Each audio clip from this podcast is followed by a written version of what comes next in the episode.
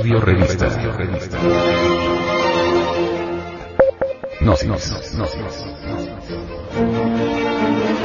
Edición 219 de agosto del 2012.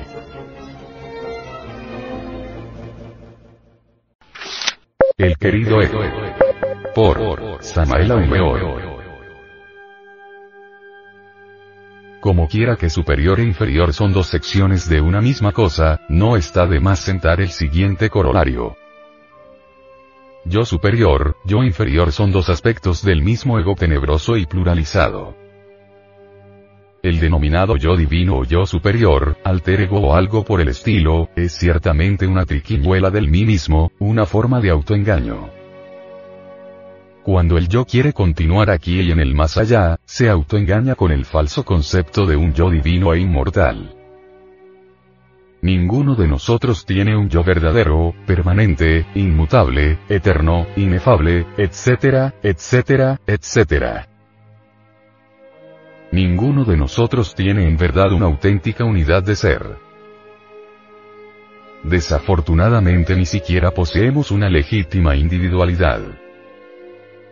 El ego aunque continúa más allá del sepulcro, tiene, sin embargo, un principio y un fin. El ego, el yo, nunca es algo individual, unitario, unitotal. Obviamente el yo es yo es. En el Tíbet oriental a los yoes se les denominan agregados psíquicos o simplemente valores sean estos últimos positivos o negativos. Si pensamos en cada yo como una persona diferente, podemos aseverar en forma enfática lo siguiente. Dentro de cada persona que vive en el mundo, existen muchas personas. Incuestionablemente, dentro de cada uno de nosotros viven muchísimas personas diferentes, algunas mejores, otras peores. Cada uno de estos yoes, cada una de estas personas lucha por la supremacía, quiere ser exclusiva, controla el cerebro intelectual o los centros emocional y motor cada vez que puede, mientras otro lo desplaza. La doctrina de los muchos yoes fue enseñada en el Tíbet oriental por los verdaderos clarividentes, por los auténticos iluminados. Cada uno de nuestros defectos psicológicos está personificado en tal o cual yo. Como quiera que tenemos millares y hasta millones de defectos, ostensiblemente vive mucha gente en nuestro interior. En cuestiones psicológicas hemos podido evidenciar claramente que los sujetos paranoicos, ególatras y mitómanos por nada de la vida abandonarían el culto al querido ego. Incuestionablemente, tales gentes odian mortalmente la doctrina de los muchos yoes. Cuando uno de verdad quiere conocerse a sí mismo, debe autoobservarse y tratar de conocer los diferentes yoes que están metidos dentro de la personalidad.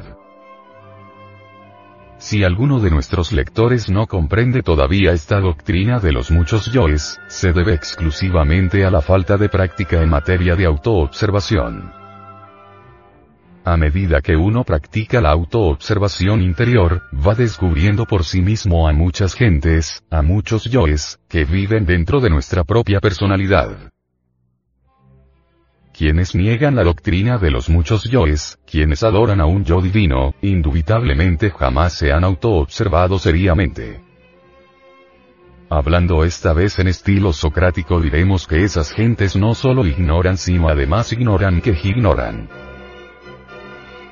Ciertamente jamás podríamos conocernos a sí mismos, sin la autoobservación seria y profunda.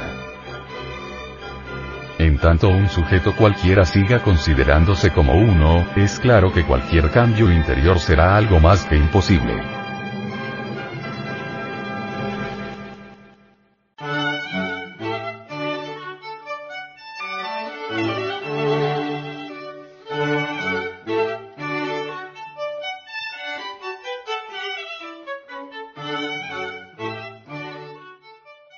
Hay necesidad de despertar. Ante todo, tenemos que aceptar la doctrina de los muchos. No quiero obligarles a ustedes a aceptar esa doctrina en forma dogmática. Únicamente quiero invitarlos a la aceptación mediante una reflexión analítica de fondo. Basta, porque comprendamos que estamos llenos de terribles contradicciones. Basta con saber que no somos los mismos ni siquiera media hora. Nosotros mismos nos damos cuenta de nuestras contradicciones, mas no las arreglamos, tratando de hacer malabares mentales con el propósito de autoengañarnos. Si aceptáramos nuestras contradicciones, si aceptáramos que un rato estamos diciendo una cosa y otro rato otra, que hoy estamos jurando amor y mañana estamos odiando, pues terminaríamos francamente locos. Por eso preferimos autoengañarnos y sacar frases tan lúcidas como esas de que, bueno, bueno, bueno, porque ya reflexioné, bueno, porque ya pensé que mejor así no, es mejor que haga de otro modo, etcétera. Así nos autoengañamos. Sí, es que yo soy muy reflexivo. Sí, es que analizando las cosas me resulta mejor de esta manera y no de aquella como en principio había pensado. Qué manera tan tonta de autoengañarnos, ¿verdad? ¿Dónde está nuestra individualidad?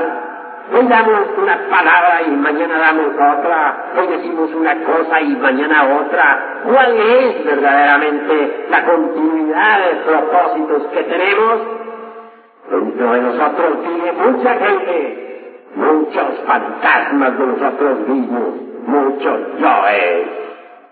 Cada uno de esos tales es una persona completa por sí misma.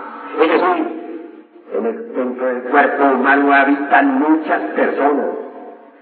Habita el yo odio, el yo amo, el yo envidio, el yo tengo celos, el yo tengo lujuria, etcétera, etcétera, etcétera. Hay también yoes, dijéramos, prestidigitadores, que son capaces de producir ruidos, sonidos, levantar mesas, hacer eh, malabares de toda especie. Eso lo saben bien los especialistas en magia práctica, en psiquismo de tipo experimental.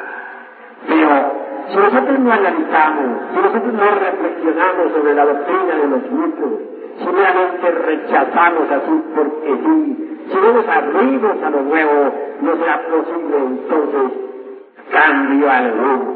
Cuando aceptamos la doctrina de los muchos, estamos en posibilidad de cambiar. Cuando aceptamos la doctrina de los muchos, estamos resueltos de verdad a eliminar a esos muchos que viven dentro de nuestro interior a fin de liberar la conciencia y despertar radicalmente. Ante todo, se hace necesario aceptar la doctrina de los muchos.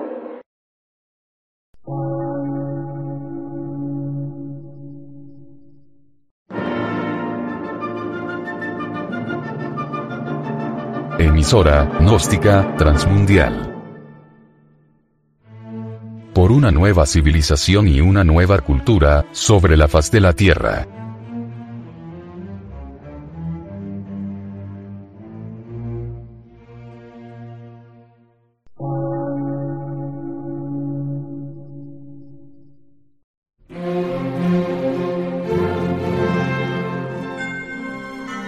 Medio de radiodifusión científico, artístico, místico y filosófico, de la Asociación Colombiana de Centros de Estudios Gnósticos, Antropológicos, Psicológicos y Culturales. A.C.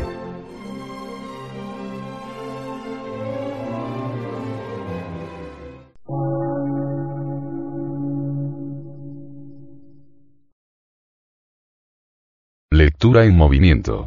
Difusión sin fronteras.